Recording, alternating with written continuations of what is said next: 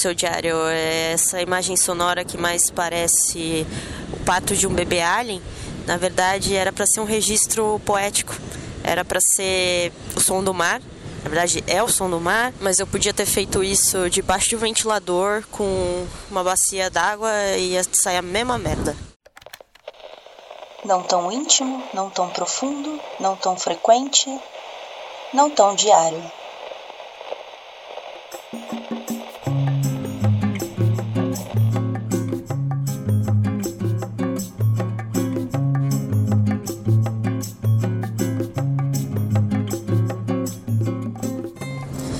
Eu me sentindo muito artista contemporâneo, né? Com esse meu gravadorzinho retrô aqui, falando sozinho na praia. Quase derrubei meus equipamentos tentando fazer esse registro. E as cenas lamentáveis. Crianças que brincavam nas proximidades riram de mim. É muito difícil seu diário ser poeta em tempos sombrios.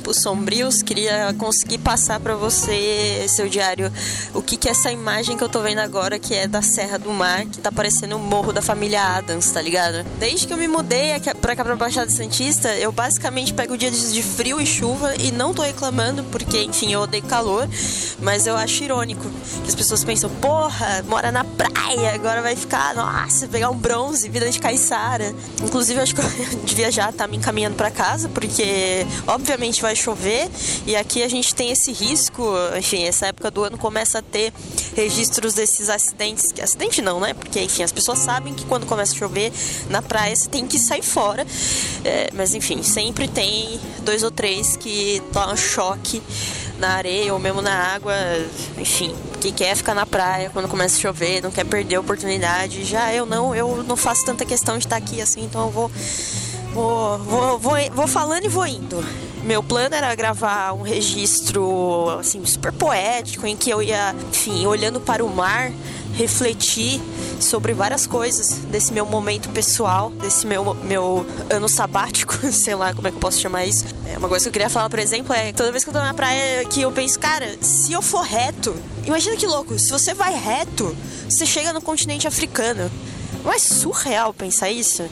Eu acho incrível. E aí agora eu penso também que é um pouco burro da minha parte dizer que é só ir reto, né? Porque é como se eu fosse terraplanista, né? E não, eu não só é, não sou terraplanista, como também eu, né, sei agora pensando assim, ouvindo o que eu falei, eu sei que o caminho não seria exatamente uma reta, porque pensando que a Terra tem esse formato é, arredondado, é, seria uma coisa mais meio uma, uma uma abóboda, assim, um, é, uma hipérbole, hipérbole que fala, ai, não sei, como é que fala? Que, é, ia meio que subir e descer. Se eu conseguisse também traduzir imagem, agora eu faria uma daquelas paradinhas de física com, com os vetores, assim, sabe? Isso tira completamente a graça dessa minha reflexão poética, que seria pensar que se eu fosse reto aqui nadando, eu chegaria no continente africano. E, ah, enfim, cagou tudo já.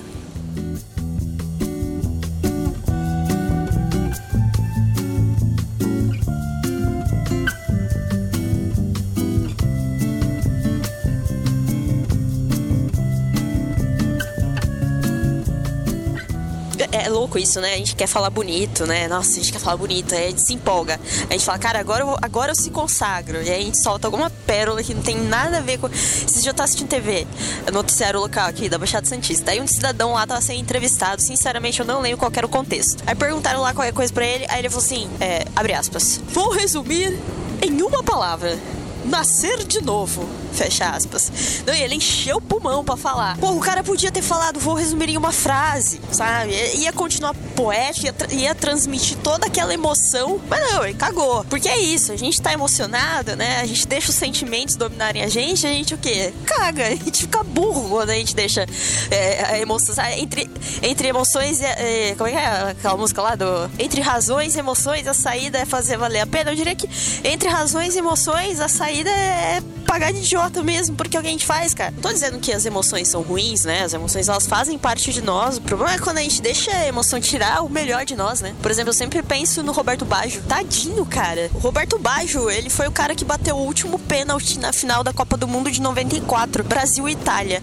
E era tipo assim, se ele tipo marcasse o gol, a Itália era campeã, o Brasil perdia. Se o goleiro brasileiro pegasse ou o Roberto Baggio errasse o pênalti, o Brasil ganhava, a Itália perdia. E o cara era simplesmente o melhor jogador do mundo naquela época. Ele era tipo o Cristiano Ronaldo, o Messi da época. O cara já tinha batido trocentos mil pênaltis na carreira dele. O cara era jogador profissional de futebol, tinha total domínio daquilo que ele tava fazendo. Só que era o momento mais emocionante, talvez, da carreira inteira dele, da vida dele. Ele tava batendo o último pênalti numa final de Copa do Mundo. O cara ficou tão emocionado que ele bateu o pior pênalti. Cara, a bola. Relatos da NASA de que a bola que ele chutou aquele dia tá chegando agora na Lua. Que ele chutou muito alto, muito ruim, muito mal. Levado pela emoção. O melhor jogador do mundo na época errou um pênalti, que é a coisa mais fácil, o jeito mais fácil de você fazer um gol no futebol, porque ele tava muito emocionado. Carai, tá chovendo. Ei, vou embora, vou embora. Meu pé agora tá parecendo um empanado de frango, cheio de sal e areia.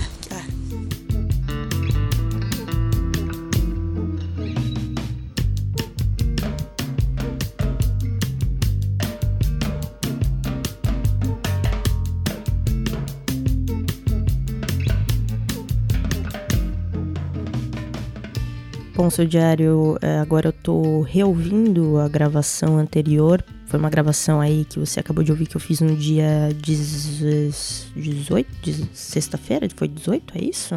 Ah, 21 hoje, 20, 19, 18 de outubro de 2019, numa tarde de sexta-feira, aqui na praia, próxima ao apartamento em que vivo. E aí eu provei o meu ponto, né? O ponto anterior que eu tava levantando sobre a nossa tentativa de ser poético. Querendo dizer parábola, eu disse hipérbole.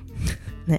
É, enfim, aí pensa o seguinte, que ali onde eu falei hipérbole eu tava querendo dizer parábola, e agora estou me sentindo bem idiota. Bom, dando seguimento ao registro, né? Eu tô retomando esse registro. Hoje é dia 21 de outubro de 2019. É uma manhã é, de tempo fechado aqui na Baixada Santista. Nuvens, não há sol, uma possibilidade de chuva, que, enfim, rolou muita chuva esse fim de semana e é possível que isso perdure ao longo dessa semana.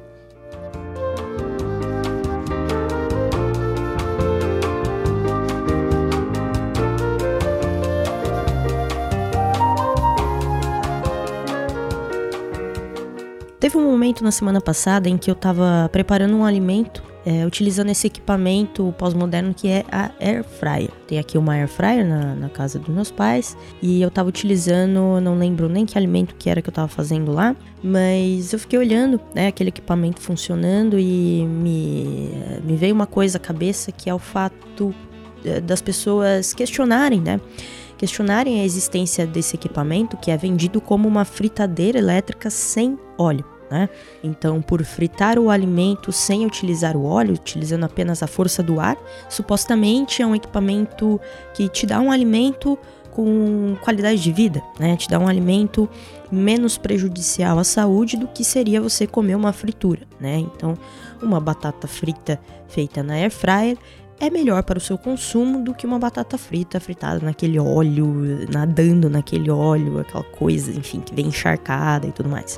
Há um questionamento envolvendo esse equipamento porque sabe-se hoje que o processo que acontece dentro de uma air fryer não é de fato uma fritura, e sim uh, um assar, né? Esse equipamento, na verdade, assa os alimentos e não frita os alimentos. Então, uh, supostamente, estamos uh, embarcando numa propaganda enganosa ao comprar esse produto como uma fritadeira elétrica. O curioso é que, embora, né, embora uh, isso já seja de conhecimento público, que fisicamente, quimicamente, o que acontece dentro de uma air fryer é um processo de assar, ainda assim é um equipamento que continua fazendo sucesso, continua vendendo, mais marcas estão investindo em criar suas próprias air fryers. Existe um mercado gigantesco de air fryers que vão de, de 200, 300 reais a 2 mil reais. Enfim, as pessoas continuam né? Gastando seu dinheiro nesse equipamento, mesmo sabendo, mesmo é, sabendo a possibilidade de que o que acontece lá é um, assar os alimentos e não fritar os alimentos. E por que que isso acontece, né? Porque, uh, embora a air fryer não frite e, e sim asse, o gosto do alimento, o prazer gastronômico oferecido por esse equipamento continua sendo bom. Então, não importa que ela não frite, porque aquela batata que sai dela, é aquela, aquela cebola empanada, aquele franguinho, é, a passarinho, continua sendo bom. Não é uma fritura, mas é saboroso ainda assim. Não tem de fato o sabor de uma fritura, mas tem uma ótima textura, tem uma crocância, né? Tem, tem ali um, um, um cozinhamento adequado. A gente sabe que a gente está sendo enganado e a gente está ok com isso. A gente está ciente e quer continuar. Porque somos idiotas? Não necessariamente, mas porque ainda assim apreciamos o sabor daquilo. Porque buscamos o prazer. Né? No caso da air fryer, procuramos o prazer no paladar, esse, esse é o grande mote da vida do ser humano. A nossa vida é uma constante busca por prazer. E não importa muito em que formato venha esse, esse prazer, né? Em que embalagem vem esse, esse prazer e o que de fato seja o conteúdo dessa embalagem, desde que haja o prazer.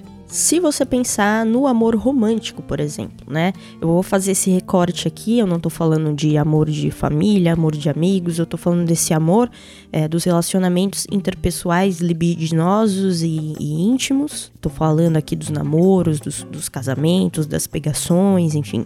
Embora hoje em dia exista uma grande problematização em relação ao amor romântico, né? Esse amor da Disney, esse amor das comédias românticas, esse amor vendido nas, nas músicas de sertanejo universitário, enfim, embora haja uh, bastante questionamento em relação a isso, a gente ainda se alimenta um pouco desse do, do amor romântico quando a gente entra numa relação, quando a gente se apaixona, quando a gente acredita estar apaixonado, né? A gente ainda consome esse amor romântico. A gente ainda, digo mais, a gente ainda sente as frustrações do amor romântico que, abre aspas, não dá certo, dos relacionamentos que terminam, do, dos sentimentos que não são correspondidos, né? Portanto, os relacionamentos que nem começam, das frustrações dentro de um relacionamento, a gente ainda sente o sabor amargo disso. Isso quer dizer que a gente ainda nutre expectativas em relação ao que é o amor. E aí eu digo que esse amor, né, o idealizado, o romântico, esse que a gente acredita sentir, ele não existe. E a gente sabe disso e tá tudo bem, né? Quer dizer, não sei se tá tudo bem, mas a questão é, ele não existe.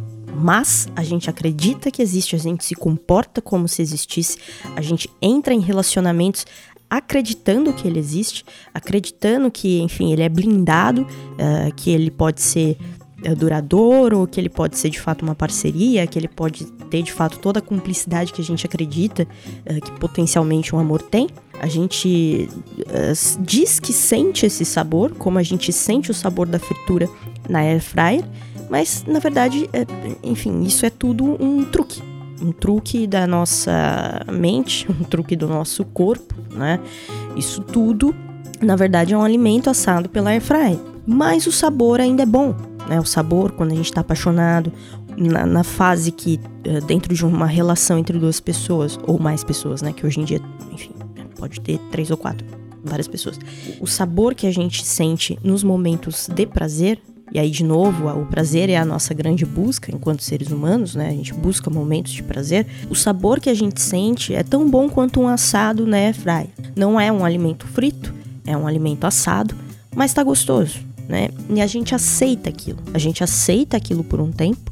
A gente acredita uh, naquele alimento assado uh, por um tempo. A gente se frustra quando há algum empecilho, ainda assim continuamos uh, nessa busca, né? Às vezes nem a busca, mas a gente continua aberto, a gente continua indo é, em direção a isso que a gente acredita ser o amor. Mesmo quem diz não acreditar no amor romântico, estabelece para si critérios para entrar em relacionamentos. Então, por exemplo, ah, eu só entro em relacionamento monogâmico, ou eu só entro em relacionamento não monogâmico, ou uh, só me relaciono com pessoas desconstruídas, ou só me relaciono com, só me relaciono com pessoas que têm visões uh, sociais e políticas como minha, só, só me relaciono com pessoas uh, do meu círculo social, da minha classe social, enfim. Quando você estabelece esses critérios, você também está estabelecendo expectativas. E à medida que você estabelece expectativas e você encontra pessoas que entram nesses critérios, que supostamente cumprem as suas expectativas, você tá acreditando em algo, né? Você tá acreditando num amor por aquela ou aquelas pessoas, então você tá acreditando que a air fryer tá fritando um alimento para você. Quando no fundo você sabe que ela tá só assando, mas o sabor ainda é gostoso, né? Ainda te dá prazer e você aceita aquilo há a crença de que aquilo tá te fazendo bem, e talvez esteja, né? Aquilo está te dando prazer, prazer, endorfina, seja lá o que for, uh, aquilo te gera um bem-estar, e de fato, uh, nesse sentido, talvez, assim como um bacon, uh, faz, faz bem pro nosso paladar, para as nossas emoções instantâneas, né? Mas se você comer um bacon frito, né, você vai pensar, putz, isso aqui tá fazendo mal para minha saúde se você comer 10 bacons assados na air fryer, você não vai achar que aquilo tá fazendo mal para sua saúde, mas veja a quantidade de bacon que você ingeriu. Eu não quero com isso, enfim, gerar uma, uma crítica ao amor, uma crítica ao amor air fryer, uma crítica ao ser humano por acreditar no amor, mas eu queria refletir seu diário um, um, pouco sobre isso, né? Eu fiquei, fiquei pensando sobre isso. Só, enfim, não é, não é conclusão nenhuma que eu quero chegar aqui. Mas eu fico pensando porque, assim, é, mesmo eu, né, ciente de tudo isso, é, fazendo essa reflexão aqui agora, tendo passado por alguns relacionamentos interpessoais libidinosos e afetivos, enfim, sei da realidade das coisas, eu ainda quero fazer alimentos na airfryer, né? Eu ainda quero sentir esse sabor, que não é uma fritura, mas ainda é, é algum sabor. Né? Eu quero comer 10 bacons uh, feitos uh, na air fryer. E aí, me desculpe, seu diário, se você for vegetariano ou vegano, enfim. Eu prometo que eu tô diminuindo meu consumo de proteína animal, tá? Só para deixar aqui registrado. Não tô contribuindo tanto mais para essa indústria predatória e poluidora que é a agropecuária.